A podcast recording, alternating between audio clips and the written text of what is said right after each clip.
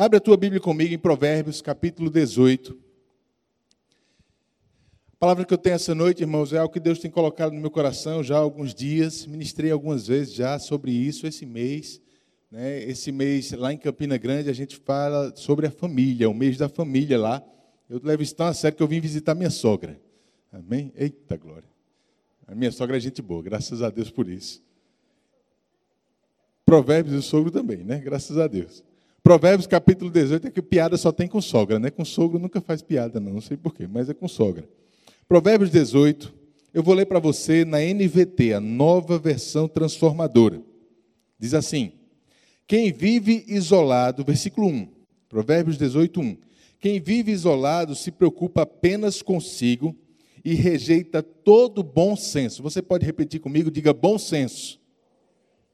Versículo 2: O tolo não se interessa pelo entendimento, só quer saber de expressar a sua ou suas próprias opiniões, suas opiniões. Na revista atualizada diz que o solitário busca os seus próprios interesses e insurge-se contra a verdadeira sabedoria. Eu gosto muito das duas formas que a gente leu aí. Ele fala sobre o que vive isolado, aquele solitário ele busca os seus próprios interesses, ou ele se preocupa apenas consigo mesmo e rejeita o bom senso. Rejeita o bom senso. O tolo, no versículo 2, diz que ele não se interessa pelo entendimento, ele não tem prazer no entendimento, como diz a versão revista atualizada. Antes, ele só quer expressar as suas opiniões ou externar o seu interior. Amém? Eu queria meditar um pouquinho nesse texto hoje com você. A gente vai falar sobre algumas verdades bem fortes, mas muito importantes para esse tempo. Amém, irmãos? Eu não sei se você está conseguindo me entender bem, fica tranquilo, eu estou com um aparelho aqui embaixo que tem algumas sílabas que não estão saindo direito ainda não. Estou me acostumando com ele, tá bom? Fora o sotaque do Nordeste, que talvez você não esteja acostumado, mas graças a Deus você vai me entender bem.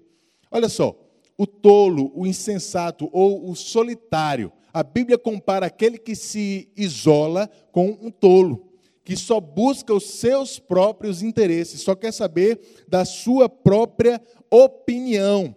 Como ele diz no versículo 2, rejeita o bom senso. O que é o bom senso, gente? O bom senso é aquilo que a maioria das pessoas entende como sendo a forma correta de se viver, a forma correta de se comportar ou de fazer alguma coisa. Esse é o bom senso. O tolo, ele vive para ele e ele rejeita o bom senso. O tolo, ele rejeita a verdadeira sabedoria, o entendimento, o conhecimento e só quer saber de expressar as próprias opiniões. Rejeita o bom senso e só quer saber das suas próprias opiniões. Amém? Lá em 1 Timóteo, capítulo 3, no versículo 15, um texto que eu amo muito e é muito importante para esses nossos dias. A palavra diz que a igreja, eu e você, como igreja, somos coluna e alicerces da verdade. Coluna e alicerce, ou coluna e baluarte da verdade. Nós somos, como igreja, os responsáveis em sustentar a verdade da palavra de Deus nesses dias. Você entende isso? Amém? Diga para o seu irmão, diga para ele: você é responsável por sustentar a verdade da palavra. Agora diz com carinho para ele: você não é responsável por sustentar suas opiniões. Eita, glória a Deus. Amém, queridos. Eu quero falar um pouquinho sobre isso essa noite, esse contraste entre esses dois textos que a gente acabou de ler. Nós somos coluna e alicerce da verdade. Nós estamos aqui, irmãos, como igreja do Senhor, nessa terra, para sustentar o que a palavra diz, para sustentar os princípios da palavra de Deus, para sustentar aquilo que nós consideramos como verdade absoluta. Mas a Bíblia também diz, e nós acabamos de ler, que quem se isola não está preocupado com o bom senso, está preocupado apenas em expressar suas próprias opiniões. Ele não está mais cuida cuidando em sustentar a verdade, mas apenas aquilo que ele considera que é verdade. Porque eu não sei se você tem percebido, mas nesse mundo de hoje, irmãos, a, a, a, a gente vê que é muito comum as pessoas estarem relativizando todas as coisas. Parece lá fora, e eu falo lá fora no mundo, não existem mais verdades absolutas. Não existem mais princípios que todos consideram como corretos, verdadeiros. O bom senso ele está se diluindo cada vez mais. Uma vez eu ouvi uma ministração do pastor João Roberto, onde ele dizia que alguns anos atrás uma família organizada, mais tradicional, ela mesmo sem ter pessoas cristãs que conhecem a palavra, mas a, as tradições familiares e o bom senso já eram suficientes para impedir muitas pessoas de cometerem absurdos, de cometerem alguns pecados. Era muito comum se ensinar antigamente sobre honestidade na família. Era muito comum se ensinar como tratar as pessoas, como se comportar bem, como ser uma pessoa íntegra. Infelizmente, as famílias têm sido destruídas pelo diabo e essas verdades simples que aprendemos dos nossos pais, dos nossos avós, hoje elas têm se perdido e as pessoas entram no mundo sem esse bom senso, sem esse cuidado mínimo, determinando agora por si só o que é que elas acham que é correto e o que é errado. Não existem mais princípios absolutos lá fora a minha verdade talvez não seja a sua verdade. O que eu considero certo, talvez você considere errado e vice-versa. E cada um, segundo os ensinamentos do mundo, cada um deve viver de acordo com o que acha certo agora. É assim ou não é? Você tem visto uma sociedade dessa forma? A gente tem visto cada vez mais as pessoas se comportando assim ignorando princípios, ignorando regras e determinando as suas próprias regras, determinando as suas, o, o, o, seu próprio conjunto de princípios. Eu acho, eu quero considerar isso como verdade, isso aqui eu não quero. Selecionando os princípios pelos quais vai viver. E eu, irmãos, eu fico pensando se a gente fizesse isso com tudo, se a gente fizesse esse tipo de relativização, por exemplo, com os sinais de trânsito. Já pensou? Se você chega num sinal de trânsito e encontra lá vermelho, você diz: "Não, vermelho para mim, para mim é para passar". Quem quiser que, que, que me respeite, respeita a minha opinião. Respeita o que eu acho que é certo. Vermelho eu vou passar, porque para mim é isso. É, o certo é esse. Já pensou a confusão que ia ser? Já pensou os desastres que iriam acontecer? Já pensou, irmãos, todas as confusões? É exatamente isso que acontece numa sociedade que relativiza a verdade, que não tem mais princípios absolutos. Isso é verdade, deve ser para todo mundo. Mas eu e você, como igrejas, nós somos coluna e alicerces da verdade. Nós não fomos chamados para levantar a nossa opinião. Nós somos chamados para levantar, irmãos, e erguer o que a palavra de Deus diz. E a gente precisa entender essas artimanhas que o diabo tem utilizado lá fora, porque a Bíblia diz, lá em 2 Coríntios 2, que a gente não pode ignorar os desígnios do diabo para que ele não alcance vantagens sobre a nossa vida. Nós temos que entender o que tem acontecido, qual é o esforço de Satanás em relativizar essas coisas. Porque, irmãos, muitas vezes essas coisas vêm numa embalagem muito bonita. Esses princípios e esses ensinamentos vêm em embalagens muito bonitas que têm sido colocadas na mente, principalmente dos jovens, dos nossos adolescentes, dos nossos jovens, mas também na cabeça de muitos adultos, de uma forma muito, muito fantasiosa, muito, muito decorada, bonita, mas que carrega princípios muito malignos por trás deles. Eu vou compartilhar algumas coisas com você hoje sobre isso. E eu queria que você me, abrisse, me, me ouvisse com o coração muito aberto essa noite. Amém? Eu estava lendo um livro há alguns meses atrás sobre interpretação bíblica. E o autor, ele estava fazendo uma comparação entre a cultura oriental e a cultura ocidental, ao falar da Bíblia. Você sabe que a Bíblia foi escrita num contexto oriental, lá no Oriente Médio.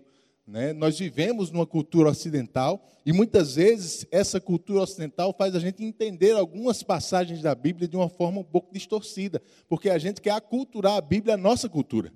Mas ela foi escrita numa cultura diferente. E ele começa, num capítulo lá, a fazer algumas comparações a título de exemplo de diferenças entre as culturas ocidental e oriental. Ele mostra, por exemplo, que a cultura ocidental, principalmente, ela é muito voltada ao indivíduo, ao individualismo, à exaltação do indivíduo, da pessoa como um todo, da pessoa é, é, individual, né? O, o, oriental, a cultura oriental, não, ela exalta o, o coletivo, ela exalta o grupo. As pessoas vivem para o grupo. E eu não estou aqui, irmãos, para dizer que uma é melhor do que a outra, nem comparar, não. Eu estou mostrando a você apenas as diferenças e queria, nessa, ao fazer isso, te mostrar como algumas coisas têm sido exageradas na nossa cultura, na cultura mais individualista aqui do Ocidente. Ele mostra, por exemplo, alguns exemplos lá sobre casamento. Né? Eu não sei se você já viu, mas em muitos filmes, principalmente filmes que retratam a cultura oriental, é mostrado, por exemplo, que o jovem no Oriente, muitas vezes, ele não escolhe com quem vai casar sozinho. Né? A família, os pais, eles influenciam nessa escolha. E ele não casa com qualquer pessoa que ele quer, mas a família tem um poder de influência e de decisão na hora de um jovem casar na cultura oriental. E quando essas coisas são mostradas aqui nos filmes, isso não sou eu que estou dizendo, é o autor do livro, que é um expert nisso. Ele está dizendo: olha, quando essas coisas são mostradas na cultura ocidental, mostra como se fosse uma coisa errada demais, de outro mundo. Né? Sempre aquela coisa: o jovem vai casar, não pode escolher casar com quem ama, ele tem que escolher casar com quem os pais querem, que é a pessoa que ele não ama. Não é assim que, que os filmes mostram? Parece uma demonização disso. Só que na cultura oriental, ele mostra que não é bem assim que os jovens pensam. Na verdade, a grande maioria dos jovens na cultura oriental entendem que esse auxílio dos seus pais, da sua família, na sua decisão de quem vai casar, é algo benéfico para eles. Eles entendem isso como algo bom, porque eles sabem, irmãos, que um jovem de talvez 16, 18, 20 e poucos anos, ele não tem toda a maturidade suficiente para tomar uma decisão que vai ser, vai impactar ele para o resto da vida. E as pessoas, as famílias, elas entendem isso e pensam que não ajudar o jovem nessa decisão, isso sim seria falta de consideração, falta de amor. Eu não sei se você já sabe disso, mas se você já casou, com certeza você sabe. Quando a gente casa, não são duas pessoas só que casam, mas duas famílias que casam uma com a outra, não é assim? As famílias se casam, as famílias se unem. E é interessante a gente observar isso quando a gente vai escolher nosso cônjuge. E eles entendem isso, irmãos, e por causa disso eles se auxiliam. Então, não é aquela coisa, o jovem sozinho vai decidir com quem vai casar. Não, é o grupo, o coletivo, a família. Eu estou mostrando aqui um exemplo. O autor do livro ele traz esse exemplo lá. Ele fala um exemplo dos uniformes escolares aqui no Ocidente, por exemplo. Já foi feito um estudo nos Estados Unidos acerca dos uniformes escolares. E ele diz que o uniforme nas escolas, ele reduz o bullying e, a, e violências entre os estudantes, porque eles não estão mais se comparando uns aos outros, qual é a roupa que ele veste, qual é a marca da roupa, porque está todo mundo vestido do mesmo jeito aumenta a performance acadêmica dos estudantes, porque eles não estão perdendo tempo comparando as roupas, pensando no que é que vai vestir para agradar ou desagradar as pessoas. Aumenta a segurança nas escolas, porque se entrar um intruso ali, ele é facilmente identificado, já que ele não está de uniforme. Várias vantagens do uniforme, mas aí uma corrente mais recente tem se levantado contra uniformes nas escolas, dizendo que o uniforme tira o individualismo do jovem a decisão dele de escolher como se expressar, como se vestir, de mostrar a sua personalidade. E por um lado, isso é verdade, sim. Mas entre mostrar a personalidade e ter mais segurança, eu optaria pela segurança. Eu optaria pela performance acadêmica. Mas existem já esses contrastes, essas ideias contrastando na sociedade, de que muitas vezes é melhor sacrificar algumas coisas pelo individualismo das pessoas. Nós vemos isso nos filmes, nós vemos isso nas séries, nós vemos isso em todos os lugares em que a, a, a mídia ela quer impactar a sociedade com essa ideia de que o indivíduo é o mais importante, de que o indivíduo ele está acima do coletivo. Na nossa cultura ocidental, isso é muito claro, é muito evidente. E é daí, irmãos, que vem algumas frases que a gente ouve em filmes, em séries, em livros, que a gente ouve por aí, que são muito bonitas até, que parece trazer uma mensagem muito boa, mas quando a gente contrasta elas ao nosso dia a dia e ao que a palavra diz, a gente vê que elas carregam algumas coisas que vão distorcer a verdade da palavra. Frases bonitas como: não importa como as pessoas lhe veem.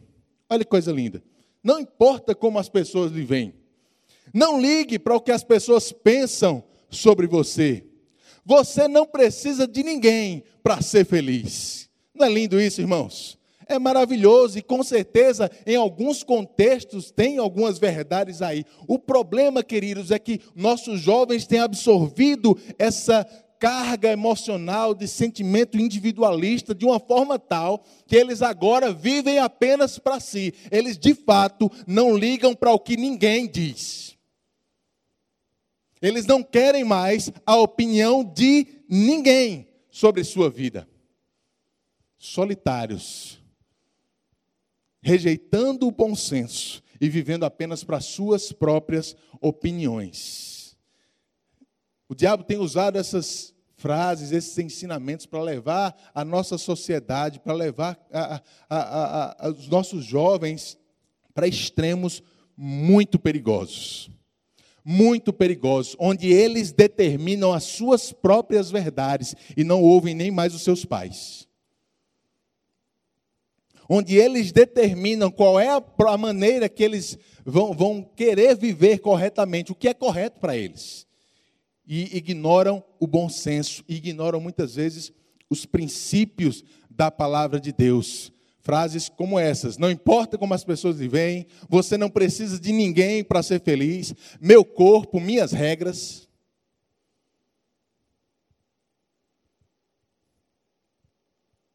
Jovens ensinados, eu falo jovens, eu estou incluindo você de 40, de 50 anos também, tá bom?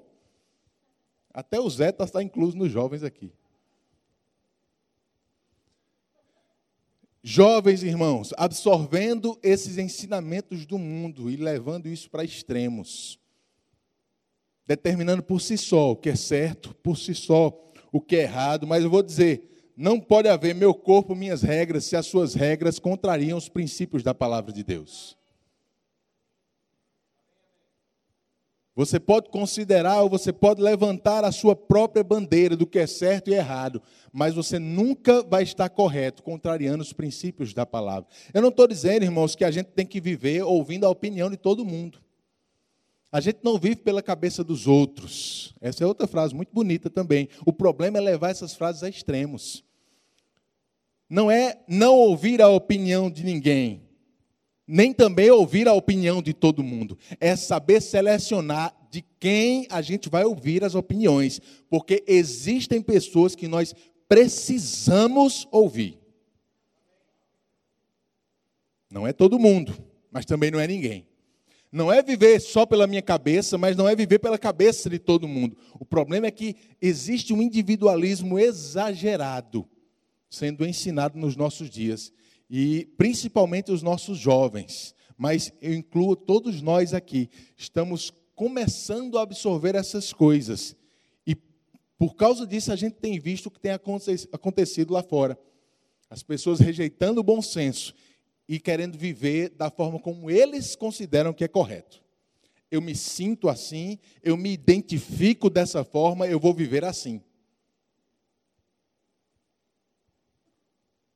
Amém, queridos? Abre comigo em Romanos, capítulo 1. Eu sei que essa é uma pregação para poucos amém. Sei que você está pensando. Mas eu queria que você analisasse essas coisas comigo, porque quando eu comecei a estudar sobre isso, irmãos, é como se uma luz tivesse se acendido no meu coração, mostrando os perigos de ensinamentos que passam despercebidos por nós como coisas bonitas, como frases de efeito lindas, mas que carregam ensinos perigosos. Romanos capítulo 1. Eu vou ler o versículo 28 em diante, do 28 ao 32, na NVT, nova versão transformadora. Diz assim: Uma vez que consideraram que conhecer a Deus era algo inútil, o próprio Deus os entregou a um inútil modo de pensar, deixando que fizessem coisas que jamais deveriam ser feitas. A vida deles se encheu de toda espécie de perversidade, pecado, ganância, ódio, inveja, homicídio, discórdia, engano, mal, engano, malícias e fofocas. Por quê? O versículo 28 diz: Consideraram que conhecer a Deus era algo inútil. A gente leu lá em Provérbios 18 que o tolo ele rejeita o entendimento, o conhecimento. E Deus os entregou ao seu próprio modo de pensar. Olha só, o seu próprio modo de pensar, deixando que fizessem coisas que jamais deveriam ser feitas. Quando a gente anda apenas pelo nosso próprio modo de pensar, é muito fácil a gente se desviar do modo de pensar de Deus. Porque a gente começa a dar ouvidos à nossa carne, a gente começa a dar ouvidos aos nossos sentimentos, aos nossos desejos, aos desejos da nossa carne. Irmãos, desejo da carne leva ao pecado. É isso que a Bíblia diz em Romanos capítulo 8. Quando nós nos inclinamos para a carne, isso vai dar na morte. O problema é que o mundo tem ensinado que as pessoas têm que viver para agradar aos seus próprios desejos se eu me sinto assim, se é isso que eu desejo, é nesse caminho que eu vou andar. Eu sou homem, mas se eu sou atraído por outro homem, eu vou andar nesse caminho. Eu sou mulher, mas se o meu desejo é por outra mulher, eu vou seguir o meu, o meu desejo. O que é isso, irmãos? Ignorando até o bom senso e ficando com a sua própria maneira de pensar, fazendo coisas que jamais deveriam ser feitas. Versículo 30.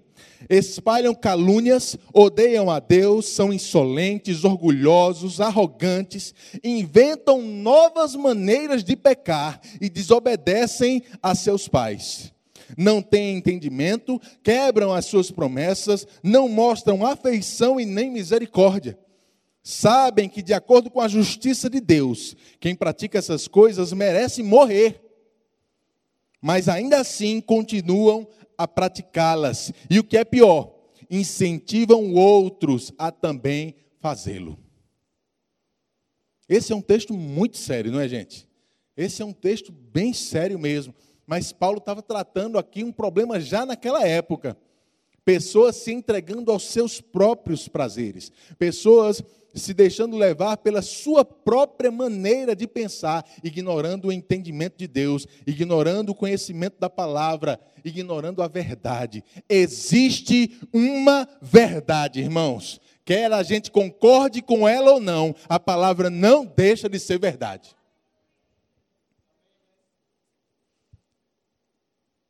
Se a nossa opinião estar a favor ou contra, não importa. A palavra é a verdade, independente da nossa opinião sobre ela.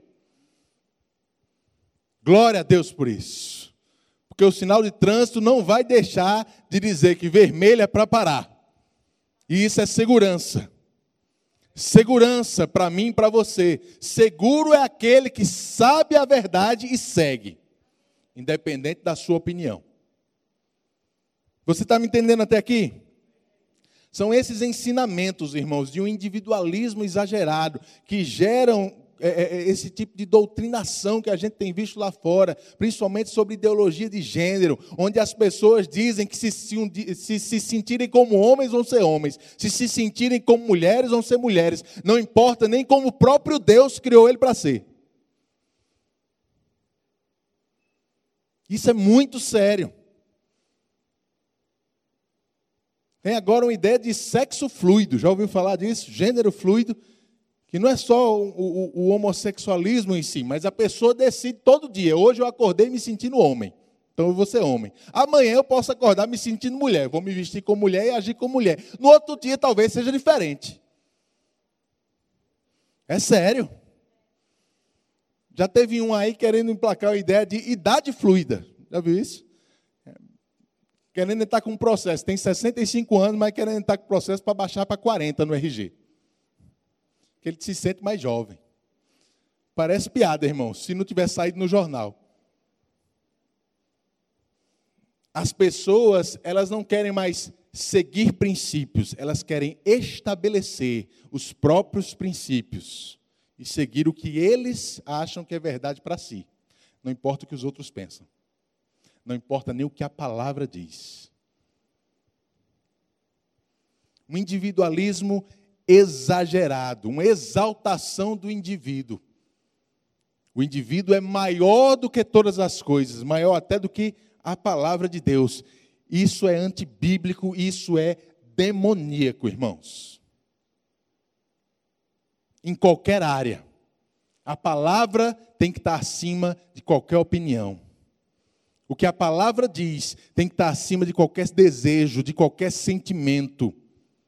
A palavra de Deus é verdade absoluta. Ela não muda, ela é a mesma ontem, hoje e vai ser para sempre. A palavra não muda, a palavra não passa. Aleluia. Isso é segurança para a gente. Segurança, queridos. Nós não estamos seguindo princípios temporários, que hoje é uma coisa, amanhã pode ser outra. É segurança, seguindo uma palavra que não muda. Colocar nela a nossa confiança. É por isso que Provérbios 3 diz: confia no Senhor de todo o teu coração e não te estribes no teu próprio entendimento. Confia nele, reconhece-o em todos os seus caminhos e ele endireitará as tuas veredas. Não seja sábio aos teus próprios olhos. Teme ao Senhor e aparta-te do mal. Será isso saúde para o teu corpo e refrigério para os teus ossos. Não confiar nos nossos desejos, na nossa sabedoria, na nossa opinião, colocar a nossa confiança na palavra de Deus. Aleluia. Aleluia. Aleluia. Sabe, irmão, os nossos sentimentos, eles são voláteis. Eu não sei se você já, já, já se pegou mudando de opinião facilmente, ou pensando diferente facilmente. Eu já me peguei sobre coisas simples, pensando de um jeito de dia, e antes de dormir, pensando novamente, mudando de ideia. Já pensou, já, já, já se pegou fazendo assim? Rapaz, assim é. Aí daqui a pouco pensa de novo, rapaz, não, pensando bem, a gente está o tempo todo mudando de ideia sobre as nossas próprias opiniões. E viver baseado nas nossas opiniões, irmãos, pode ser muito perigoso por causa disso. A gente precisa confiar em verdades absolutas. A palavra é a verdade absoluta. O que a palavra diz não muda. Confiar no Senhor, não nos estribar no nosso próprio entendimento. Irmãos, se a gente confia na palavra quando a circunstância está contrária, se a gente confia na palavra quando os fatos dizem outras coisas, se a gente confia na palavra quando até os nossos sentimentos são diferentes, a gente precisa ficar com a palavra quando a nossa opinião é contrária também. Sacrifique a sua opinião pelo que a palavra diz. Siga o que a palavra diz. Irmãos, as opiniões, algumas importam sim e muito. Não são todas. Não podemos ir no extremo que o mundo tem ensinado. Você não precisa da opinião de ninguém, não. Você não precisa da opinião de todo mundo. Mas de algumas pessoas você precisa. Nós precisamos submeter a nossa vida a pessoas em quem nós confiamos, pessoas mais maduras. Uma coisa é verdade, eu não preciso da opinião de todo mundo, mas eu não preciso da opinião de ninguém, isso aí já é um exagero grande demais, irmãos. Lá em Provérbios 11, diz que não havendo sábia direção cai o povo, mas na multidão de conselheiros há segurança. Existem conselhos, existem opiniões, existem pessoas que você precisa parar para ouvir. Você precisa parar para ouvir. Lá em Eclesiastes, eu queria que você abrisse lá. Eclesiastes capítulo 4.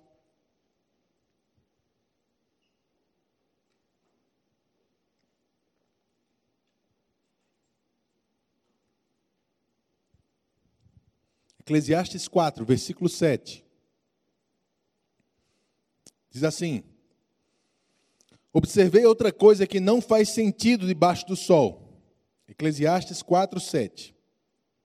Versículo 8. É o caso do homem que vive completamente sozinho, sem filho nem irmão, mas que ainda assim se esforça para obter toda a riqueza que puder. A certa altura, porém, ele se pergunta: para quem trabalho? Por que deixo de aproveitar tantos prazeres? Nada faz sentido e é tudo angustiante. Versículo 9. É melhor serem dois do que um, pois um ajuda o outro a alcançar o sucesso. Se um cair, o outro ajuda a levantar-se. Mas quem cair sem ter quem o ajude está em sérios apuros. Da mesma forma, duas pessoas que se deitam juntas aquecem uma outra. Mas como fazer para se aquecer sozinho? Sozinha, a pessoa corre o risco de ser atacada e vencida, mas duas pessoas juntas podem se defender melhor. Se houver três, melhor ainda, pois uma corda trançada com três fios não arrebenta facilmente. Amém, irmãos? Eu sei que muitas vezes a gente usa esse texto para casamento, mas aí o contexto é um pouco mais genérico do que isso. É sobre relacionamento, companheirismo, a necessidade de não se isolar, de não estar sozinho, porque sozinho você está correndo risco o tempo todo. Nós fomos criados para precisar e depender uns dos outros. Nenhum de nós cresce se isolando. Nenhum de nós cresce sozinho, nenhum de nós cresce por si só. O que Deus coloca na sua vida, Ele não coloca exatamente a mesma coisa na minha vida. Eu preciso de algumas coisas que Deus só colocou em você para poder eu crescer. Você entende isso? É por isso que a Bíblia diz que nós somos um corpo, membros uns dos outros. 1 Coríntios 12 diz que os olhos não podem dizer à mão, não precisamos de ti. A cabeça não pode dizer aos pés, eu não preciso de você. Precisamos uns dos outros. Para crescer, para nos sustentar, para agir e viver corretamente, eu preciso ter pessoas mais maduras do que eu na minha vida, irmãos, com quem eu vou me aconselhar, para quem eu vou fazer perguntas sobre as quais eu não tenho a resposta ainda, para que eu não caia no risco de criar as minhas próprias respostas. O problema, irmãos, não é nós termos a nossa opinião. Precisamos ter a nossa opinião. O problema está em a gente se considerar certo ou errado apenas baseados na nossa opinião. Esse é um risco enorme para mim e para a sua vida. A gente precisa estar tá ligados a pessoas mais maduras, a pessoas que conhecem a palavra de Deus, pessoas que entendem os princípios da palavra. Precisamos é, reconhecer em outras pessoas um socorro e saber que nós não somos perfeitos, nós não entendemos tudo, mas aquela ou aquele, aquele irmão, aquela irmã, ou nossos pais, nossos familiares, pessoas que nós respeitamos, esses a gente precisa dar ouvidos. A esses a gente precisa submeter o que a gente pensa. Muitas vezes é difícil julgar o conselho das pessoas, a opinião das pessoas. Eu vou te dizer, quando você não tiver a, a, com, com possibilidade de julgar qual a opinião certa a seguir, julgue os princípios da pessoa que te deu a opinião. Quem está me aconselhando é uma pessoa que segue a palavra, que ama ao Senhor, que tem os mesmos objetivos que eu, de agradar a Deus, de fazer a vontade de Deus, ou é alguém que não conhece a palavra, fala muito bonito, mas não conhece a palavra. Tenha muito cuidado com esse tipo de conselho. Porque essas pessoas carregam princípios dentro dela que muitas vezes são diferentes do que a palavra de Deus fala. Amém? Você me entende até aqui, queridos? Sabe, é uma vacina para esses dias. Eu estou te dando uma vacina mesmo, para você não se deixar levar para extremos. Não ouvir a opinião de ninguém, nem estar tá ouvindo a opinião de todo mundo. Escolha bem as pessoas com quem você vai se relacionar. Escolha bem suas amizades. Escolha bem com quem você vai andar. Nós somos influenciáveis, irmãos. A Bíblia já diz isso de uma forma bem simples, lá em Romanos capítulo 10, quando ela diz que a fé vem pelo ouvir. Quando você ouve algo, ouve algo, ouve algo, aquilo gera convicções dentro de você. Não importa nem se você concorda ou não com aquilo, se você se expõe tempo suficiente àquelas informações, elas vão gerar convicções e vão mudar a tua opinião.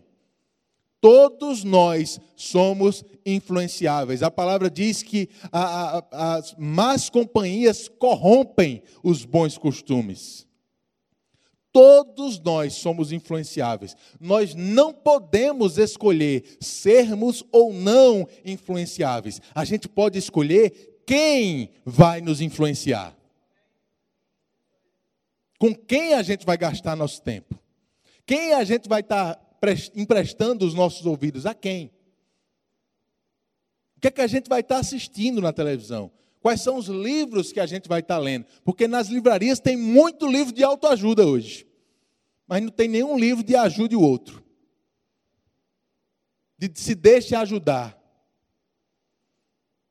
Até as literaturas têm tornado as pessoas individualistas, suficientes para si mesmos.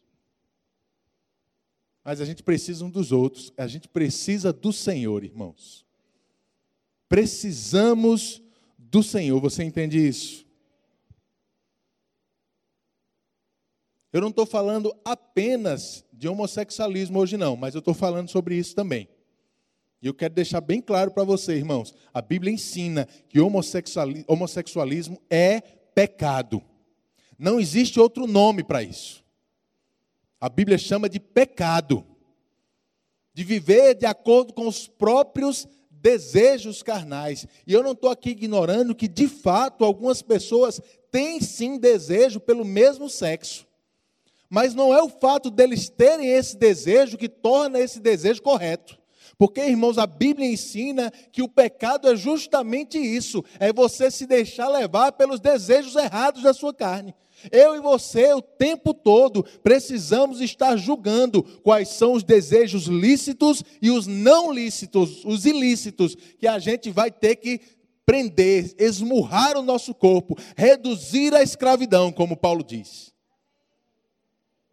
Porque um homem heterossexual, ele continua tendo desejos por outras mulheres. E ele precisa conter esse desejo depois que casa.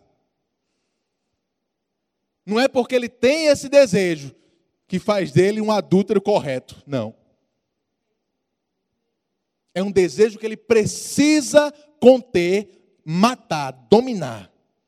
Da mesma forma, em alguém que tem desejo pelo mesmo sexo, o simples desejo não faz disso algo correto. O que faz isso, certo ou errado, é o que a palavra diz. E a palavra chama de pecado. A palavra diz que individualismo é pecado, irmãos, e não é só nessa área, não. Qualquer opinião que você levante para a sua própria vida que contraria o que a palavra diz é pecado. E você não pode, só porque é a sua opinião, querer dizer que é a Bíblia que está errada. Que é a Bíblia que está desatualizada, como algumas pessoas estão dizendo. Não, irmãos, a gente não renova a Bíblia pelo nosso entendimento, a gente renova o nosso entendimento pela palavra. São dias de muita pressão para aqueles que são coluna e alicerce da verdade de Deus. Porque o mundo está tentando abalar essa verdade, o mundo está tentando derrubar essa verdade, mas é a nossa força, é quando nós nos unimos, é quando nós nos fortalecemos, que a verdade da palavra ela fica fortalecida. Nada vai abalar essa verdade, irmãos. Nada vai abalar essa verdade, porque eu e você estamos firmados nela. Amém? Aleluia! São dias, irmãos, da gente se levantar com ousadia para proclamar o que a palavra de Deus diz. Não importam as consequências. Porque Jesus disse: o discípulo não pode ser maior do que o seu mestre. Se perseguiram a mim, vão perseguir você também. E se você não está sendo perseguido, talvez é porque você não está tendo as mesmas práticas que Jesus. É porque talvez a gente está tentando passar despercebido no meio da multidão. A gente não quer fazer muito alvoroço, a gente não quer fazer muita bagunça, a gente não quer chamar atenção. Mas, irmãos, não dá para praticar a palavra lá fora e não chamar atenção. Paulo diz em Filipenses 3 que nós somos luzeiros no meio de uma geração incrédula e pervertida, brilhando a luz da palavra de Deus. As pessoas têm que olhar para você e saber: lá vai um crente. Não importa o que eles pensam sobre os crentes, mas ele tem que saber que você é crente. Ele tem que saber que você vive baseado em princípios superiores, em verdades inabaláveis, que não importa a moda da vez, nós seguimos os mesmos princípios, as mesmas verdades. O que a Bíblia diz que é certo, é certo. O que a Bíblia diz que é errado, continua sendo errado. Mesmo que o mundo todo diga que é certo, irmãos, a palavra não muda. A palavra não muda. Amém. Aleluia. É segurança para mim e para você não mudar o que o sinal vermelho diz. É segurança, queridos. Eu vou finalizar lá em 1 Samuel, eu queria que você abrisse lá. 1 Samuel, capítulo 16. Versículo 14. 1 Samuel 16, versículo 14.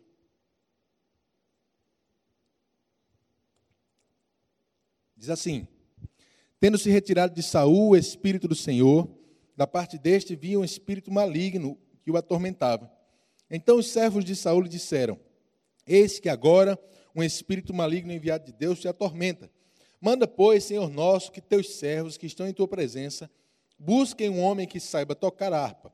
E será que quando o espírito maligno da parte do Senhor vier sobre ti, então ele a dedilhará e te acharás melhor. Repete comigo: te acharás melhor. Esse aqui era o conselho dos servos de Saul para ele. Um espírito, um espírito maligno estava sobre ele, atormentando. E o servo diz: arruma alguém que toque bem. Quando essa pessoa tocar, você vai se sentir melhor, você vai se achar melhor. Versículo 17. Disse Saul aos seus servos: Buscai, pois, um homem que saiba tocar bem trazei-mo. Então você conhece a passagem, fala de Davi. Lá embaixo, versículo 22, diz assim: Saul mandou dizer a Jessé: Deixa estar Davi perante mim, pois me caiu em graça. E sucedia que quando o espírito maligno da parte de Deus vinha sobre Saul, Davi tomava a harpa e a dedilhava. Então Saul sentia alívio e se achava melhor. Diga, se achava melhor. A Bíblia diz, irmãos, no começo desse capítulo, nos textos antes, que o Espírito de Deus já tinha se ausentado de Saul e Davi já tinha sido ungido pelo Espírito do Senhor. Samuel já tinha ido na casa dele, ungido ele. Davi estava agora debaixo da unção de Deus, debaixo da unção do Espírito. E o que acontece? O espírito maligno atormentando Saul, um servo diz: Olha, traz um músico. Traz alguém que sabe tocar, porque a música tem esse poder de deixar a gente melhor. Né? Você já, já, já aconteceu isso com você, de você ouvir uma boa música e ela te fazer se sentir melhor, te acalmar, te deixar melhor por dentro. Esse é um poder natural da música. Ela tem esse poder natural de nos fazer sentir melhor. E o que aconteceu? Quando Davi chegou, e a Bíblia diz que Davi era um bom músico, quando ele tocou a harpa diante de Saul, aconteceu exatamente o que os servos de Saul esperavam que acontecesse. Ele se sentiu melhor. Só que, além disso, um outro efeito aconteceu. A Bíblia diz no restante do, do versículo que o espírito maligno se retirava dele quando, quando Davi tocava. Por quê, irmãos?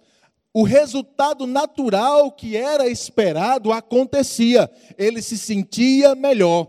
Mas o servo de Saul não conhecia do efeito sobrenatural que estava na unção na vida de Davi. Quando Davi fazia o que era esperado de qualquer bom músico, o resultado natural acontecia. Mas como Davi era ungido, além do resultado natural, algo sobrenatural acontecia também. O espírito maligno se retirava de Saul. Eu quero te dizer, irmãos, todos nós que nascemos de novo, quem aqui é filho de Deus? Quem nasceu de novo, você foi ungido pelo Espírito do Senhor. Existe uma unção na sua vida, e mesmo quando você faz as mesmas coisas que todo mundo lá fora faz, os seus resultados vão ser diferentes. Porque além do efeito natural, você carrega uma unção que impacta o reino espiritual também. Quando você dá um conselho para alguém, quando você faz aquilo que a palavra te mostra para fazer, irmãos, existe um resultado sobrenatural acontecendo na sua vida. Nós não podemos nos comparar com o mundo. A gente está numa vantagem muito maior do que eles. Porque a gente não faz nada sozinho. Nada. O Espírito Santo está conosco. O Espírito da verdade está conosco. O Espírito, mesmo Espírito que ungiu a Jesus de Nazaré, está conosco. Aleluia!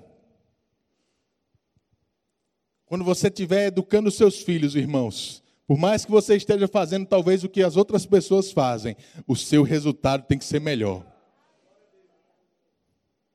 Existe uma unção que te auxilia. Quando você estiver aconselhando um amigo, uma amiga, quando você estiver dando a sua opinião, porque ele está precisando dela, meu irmão, por mais que ele procure opiniões em outras pessoas, a opinião de alguém ungido pelo Espírito, ela causa resultados diferentes.